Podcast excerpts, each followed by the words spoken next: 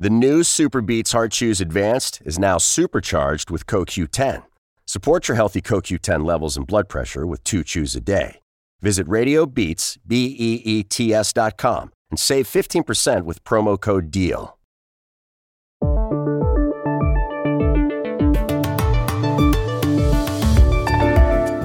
En este episodio especial de finales de agosto, a punto ya de terminar la pausa de mitad de año, dos periodistas y una escritora hablan de sus ciudades.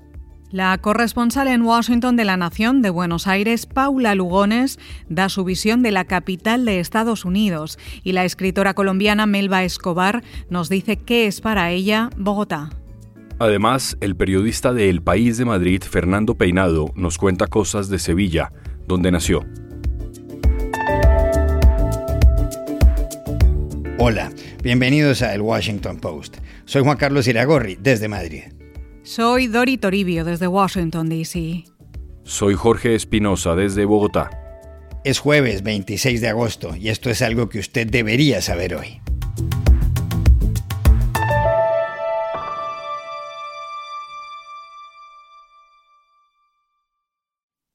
Washington es la ciudad de este periódico, The Washington Post. Y para hablar de ella, llamamos a Paula Lugones, la corresponsal de la Nación de Buenos Aires en la capital de Estados Unidos.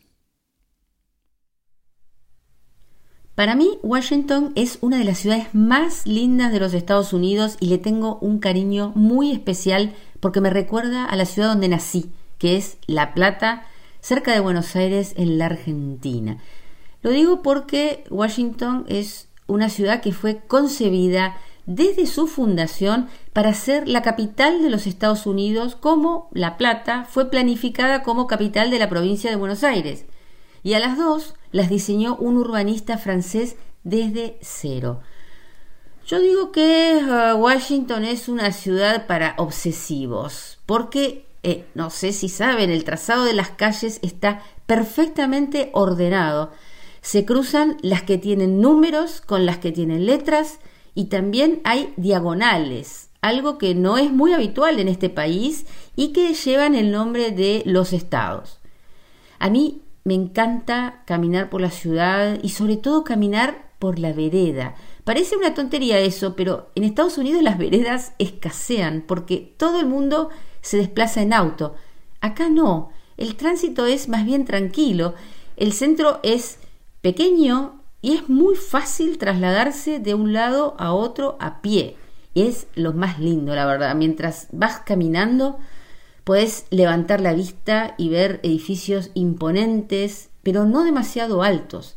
No hace falta la desmesura, eh, los rascacielos, el vidrio, porque Washington tiene esos edificios de piedra sólidos, así señoriales, que simbolizan el poder. Es eh, la capital de la primera potencia del mundo y eso se nota. En el centro también se ve mucho traje y corbata, trajecito para las mujeres y siempre hay desfiles de autos negros con funcionarios de todo el mundo. Dicen que es la ciudad con la mayor concentración de espías en el planeta y debe ser cierto. Una de las cosas que hago cuando voy caminando, sobre todo cerca de la Casa Blanca o del Departamento de Estado, es jugar a descifrar quién puede ser un espía o un agente del servicio secreto camuflado entre la gente. Yo creo que Washington tiene el tamaño justo. No es una megalópolis como New York, pero tiene también una oferta cultural variada y unos museos que son de los mejores del país. Es cierto que para muchos es una ciudad de paso, para los políticos, para los funcionarios de los organismos internacionales, para los diplomáticos, incluso para los corresponsales que se instalan por un tiempo y se van después a otro destino. Pero hace ya siete años que vivo en Washington y todavía me encanta, sobre todo porque me recuerda a mi ciudad. Fernando Peinado es un periodista de El País de Madrid que ha participado en este podcast. Le preguntamos por Sevilla, donde nació. Hace unos años, estando yo en Nueva York, un amigo estadounidense me sorprendió con su análisis del alma de mi ciudad natal. Me dijo que Sevilla es una ciudad que quiere ser capital.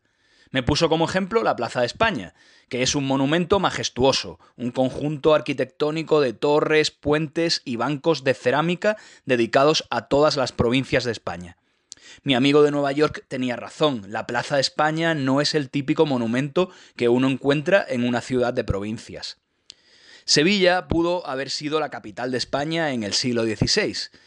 Sevilla era entonces la Nueva York del momento, el principal enlace con el Nuevo Mundo, pero el rey Felipe II eligió Madrid por su posición estratégica en el centro de la península ibérica. Fue por entonces cuando fue concluida la Catedral y la Giralda de Sevilla. Los canónigos se habían propuesto construir una iglesia tan hermosa y tan grandiosa que los que la vieran labrada los tomaran por locos. Con los siglos Sevilla entró en declive, pero esa mentalidad no desapareció. La Plaza España es un monumento muy reciente. Fue construida en 1929, cuando Sevilla albergó una exposición de los países iberoamericanos. Pero hay otros ejemplos de grandes obras y proyectos de hace poco. Sevilla organizó en 1992 una exposición universal, y también aspiró a los Juegos Olímpicos en 2004 y en 2008. En 2015 se inauguró un rascacielos de cerca de 200 metros que compite en altura con los de Madrid. Todo esto ocurre en Sevilla a pesar de que es una ciudad estancada. El área metropolitana de Sevilla tiene alrededor de un millón de habitantes, la cuarta de España, pero los jóvenes con estudios huyen de la ciudad ante la falta de oportunidades. Muchos de mis amigos de la generación de los 80 están en Madrid, Barcelona, Inglaterra o Alemania. El paro es del 23% y la renta per cápita es la número 73 de las ciudades españolas con más de 50.000 habitantes. A pesar de este balance, el sevillano es orgulloso. Sabe que vive en una ciudad hermosa y mira al horizonte esperando que algún día retorne esa prosperidad y grandeza del pasado. The new Super Beats Heart Chews Advanced is now supercharged with CoQ10. Support your healthy CoQ10 levels and blood pressure with two chews a day. Visit RadioBeats, B-E-E-T-S dot com and save 15% with promo code DEAL. Y para hablar de esta ciudad, Bogotá, a más de 2.600 metros sobre el nivel del mar y donde hacemos parte de este podcast, buscamos a la escritora Melba Escobar. Escribo mientras las gotas de lluvia tamborilean sobre el techo y mientras añoro no estar para extrañar este momento.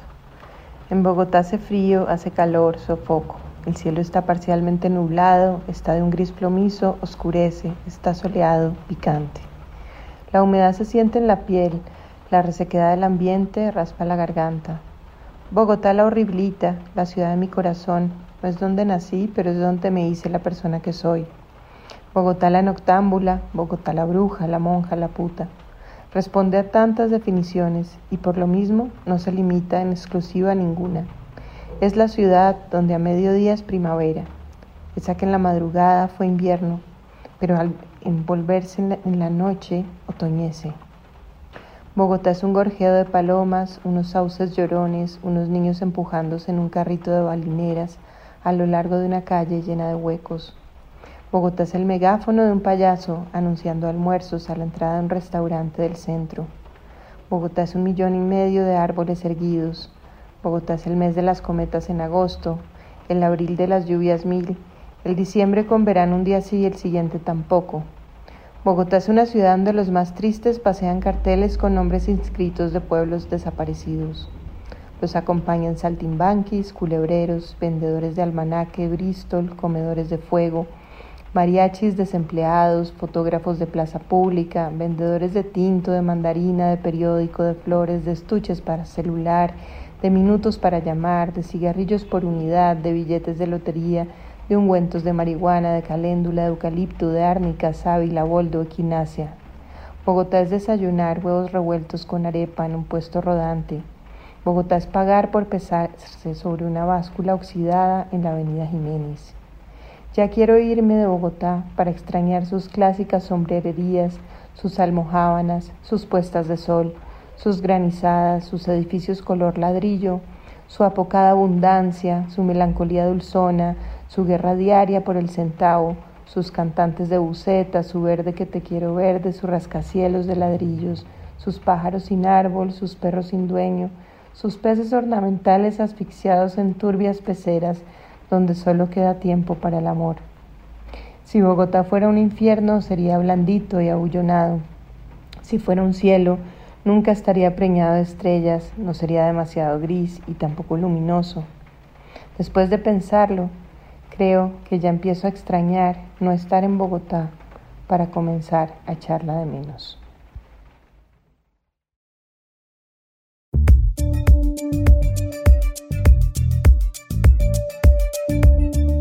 Y aquí termina el episodio de hoy de El Washington Post, El Guapo. En la producción estuvo Cecilia Favela. Por favor, cuídense mucho. Y pueden suscribirse a nuestro podcast en nuestro sitio web, elwashingtonpost.com, seguirnos en nuestra cuenta de Twitter, arroba el post, y también nos encontrarán en Facebook, buscando el Post Podcast. Chao, hasta la próxima.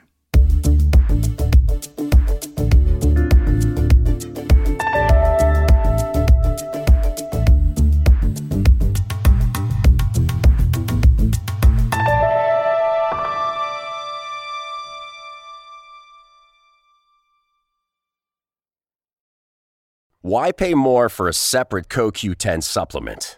Enjoy twice the benefits with SuperBeats Heart Chews Advanced from the number one doctor, pharmacist, and cardiologist recommended beat brand for heart health support.